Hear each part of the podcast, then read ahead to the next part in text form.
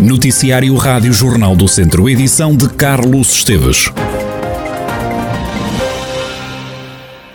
A linha da Beira Alta fecha esta segunda-feira para obras, vai estar cortada por um período de nove meses.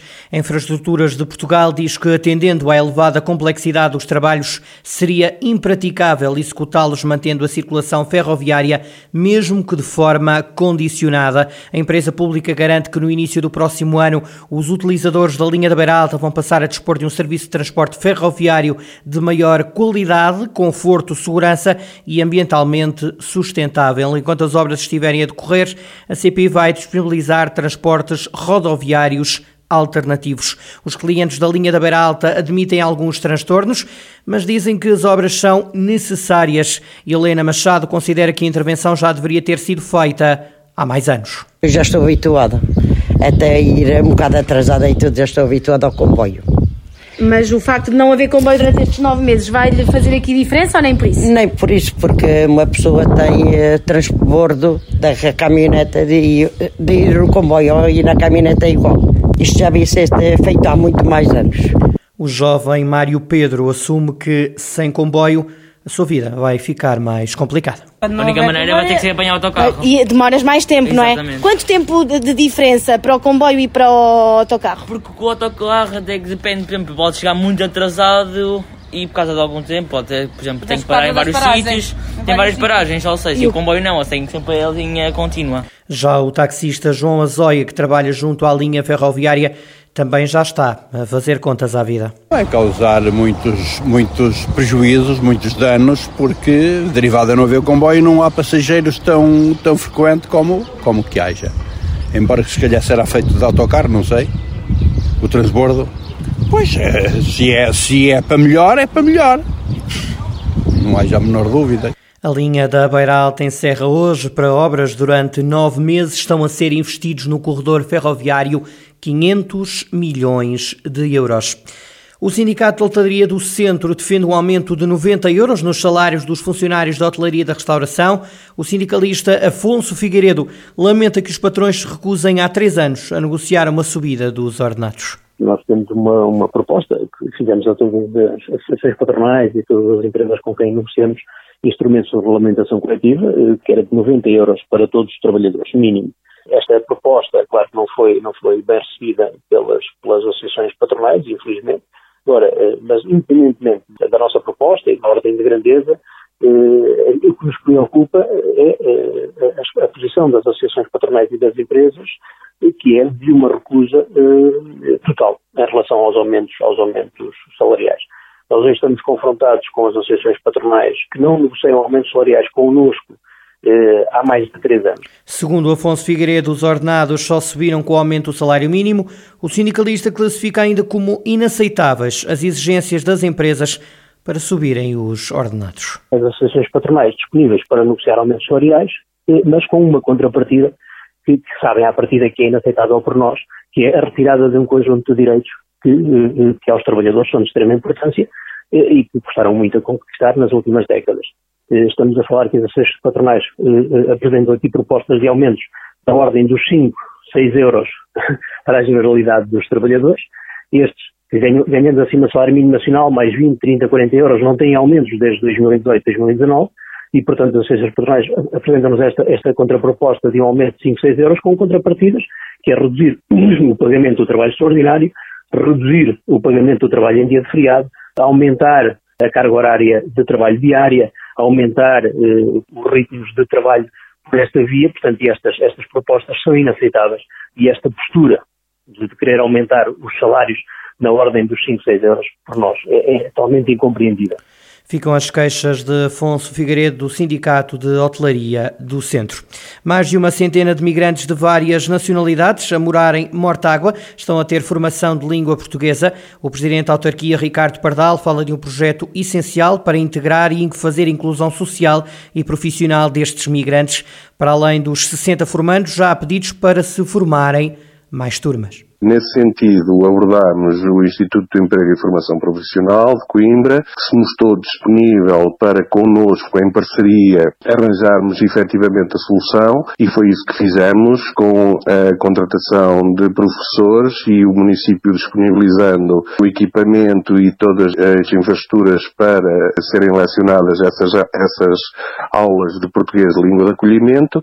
Terão três níveis de, de, de formação, digamos assim, uma inicial e, de, e sucessivamente formações eh, mais avançadas. É uma aposta na inclusão, acima de tudo, e na fixação em morta-água destes migrantes. Então, estamos a falar de quantas dezenas de migrantes? Neste momento estão três turmas já implementadas, cada turma tem cerca de 20 formandos, ou seja, estamos a falar de um universo de 60 e, e poucos migrantes, sendo que a comunidade é muito maior e há efetivamente o despoltar de interesse de mais formandos nestas, nestas ações de formação. Ricardo Pardalo, presidente da Câmara de Mortágua.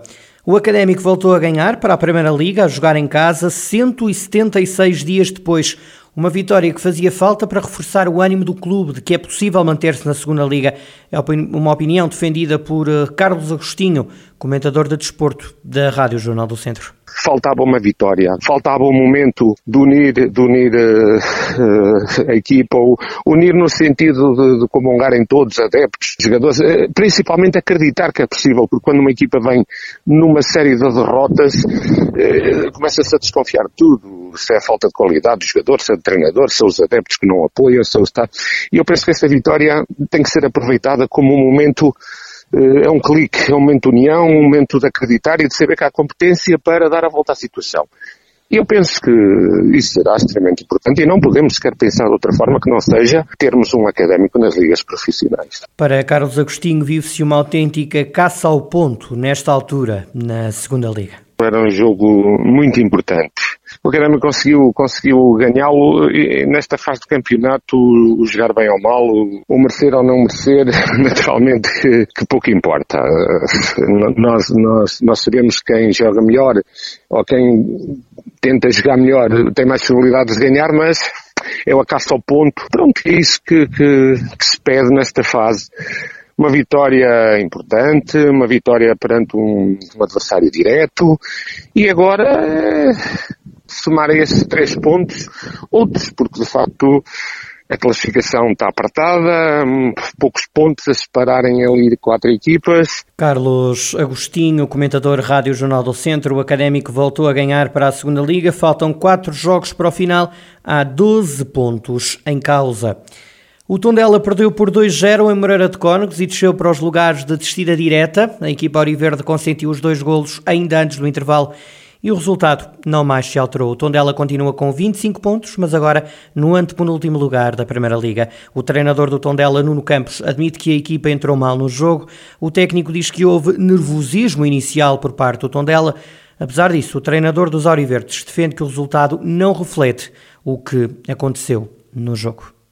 Entramos mal na primeira parte e há que assumi-lo. Uh, penso que os nervos também nos condicionaram nesse aspecto. Uh, o jogo não era decisivo, era importante, como disse. Uh, nós não entramos de facto bem no jogo, mas eu acho que o resultado não é um espelho do jogo todo, porque a segunda parte nós criámos algumas situações para, para empatar, mesmo na primeira parte que não tivemos tão bem, as duas únicas ocasiões do, do Moreirense foram, foram dois golos. Portanto, apesar de eu reconhecer que a primeira parte não tivemos bem, também me parece que o jogo todo, no cômputo geral, não reflete uh, o resultado que depois aconteceu. Apesar de estar em zona de descida direta, Nuno Campos não dá a guerra pela manutenção por partida. Penso que o resultado mais justo não seria este, mas agora também perdemos uma batalha e continuamos na guerra. Na guerra pela, pela, pela manutenção, que é uma guerra difícil, mas que é uma guerra possível. Falava na semana passada que a pressão de, de, ser campeão é uma pressão diferente porque aqueles jogadores estão habituados diariamente àquele tipo de pressão. Uh, Leva-nos a que nós também tínhamos que fazer esse trabalho, temos estado a fazer desde o início, também desde que chegámos cá, mas não chega a dizer. Uh, temos que passar para dentro do campo aquilo que, que dizemos e depois em, em atos confirmar e, e, dar a volta às situações menos, menos fáceis que, que nos vão deparando. Nuno Campos, no final do jogo em Moreira de Cónegos, o treinador do Tondela aproveitou para agradecer o apoio dos adeptos beirões neste jogo que acabou em derrota diante do Moreirense por duas bolas a zero. O próximo jogo para a Primeira Liga é domingo à noite, frente ao Vitória de Guimarães, no estádio João Cardoso. Antes disso, há uma final de taça para garantir. O Tondela joga em Mafra, tem vantagem de três golos e está com um pé e meio na final do Jamor. O Flamengo, treinado pelo viziense Paulo Souza, derrotou na noite passada o São Paulo por 3-1. A jogar em pleno Maracanã, os rubro-negros conseguiram a primeira vitória no Brasileirão. Na análise ao encontro, o treinador viziense diz que os adeptos do Flamengo são muito exigentes e esperam que o clube rubro-negro ganhe todos os jogos. Paulo Souza entende que o Flamengo tem que ser mais intenso. Sempre que as linhas tiveram um pouco mais distantes uns dos outros, demos mais eh, possibilidades ao nosso adversário de hoje para poder chegar um pouco mais à frente. As intensidades baixam, é algo que também temos que melhorar, sobretudo quando o bloco está mais baixo.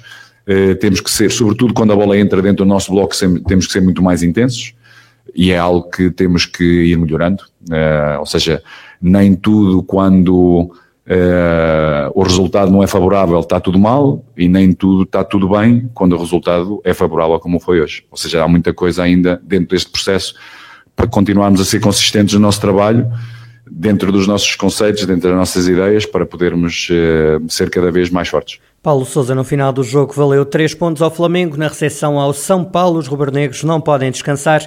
Já na próxima quarta-feira há novo duelo, neste caso também jogar no Maracanã. O Flamengo recebe o Palmeiras, um dos principais rivais. Nota importante para a liderança do atual campeão brasileiro, Atlético Mineiro. Atlético Mineiro que lidera este campeonato com mais dois pontos do que o Flamengo. Atlético Mineiro e Corinthians têm seis pontos, o Flamengo tem quatro. O tempo vai mudar na região, depois do calor a temperatura vai baixar e a chuva está de regresso ao distrito, como dá conta o meteorologista Jorge Ponte, do Instituto Português do Mar e da Atmosfera. Vamos ter uma alteração do, do estado do tempo. Nós, no período da Páscoa, tivemos dias de céu limpo, de vento fraco, com temperaturas mais elevadas que o normal para a época. Uh, o tempo vai mudar, vai haver uma descida gradual das temperaturas já a partir do dia de hoje.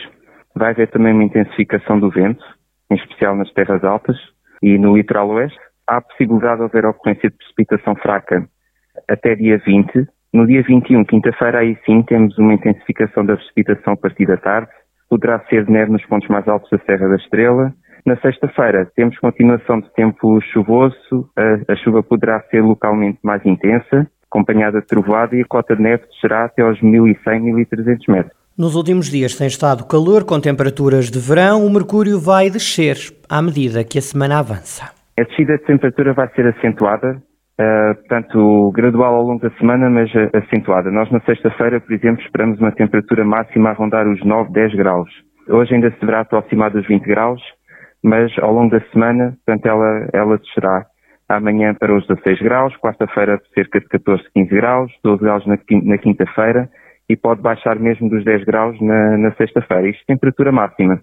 Temperatura mínima, ela tem rondado os 9, 10 graus e esperamos uma descida até cerca de 2, 3, 4 graus para quarta, quinta e sexta-feira. Jorge Ponto, meteorologista do Instituto Português do Mar e da Atmosfera, acrescenta que as previsões do tempo para o fim de semana ainda são incertas, mas ainda assim aponta-se para alguma chuva e subida das temperaturas.